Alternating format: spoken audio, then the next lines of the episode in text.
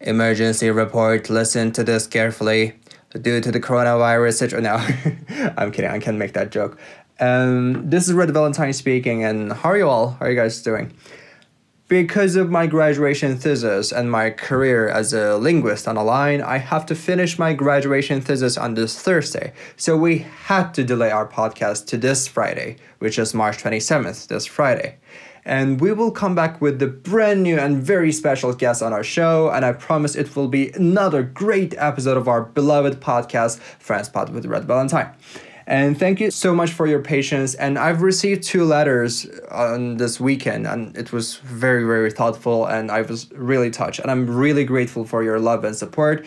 And thank you so much for listening to this clip, this announcement. And, um, and I'll see you on next Friday with a brand new episode of Friends Pod with Red Valentine, the show we talk about every single thing. Uh, well, I guess not every single thing you know what I mean.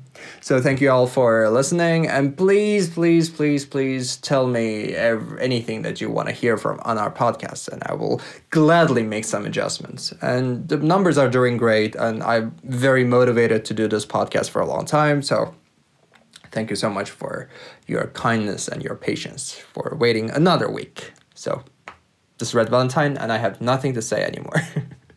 See you on next Friday. Bye bye.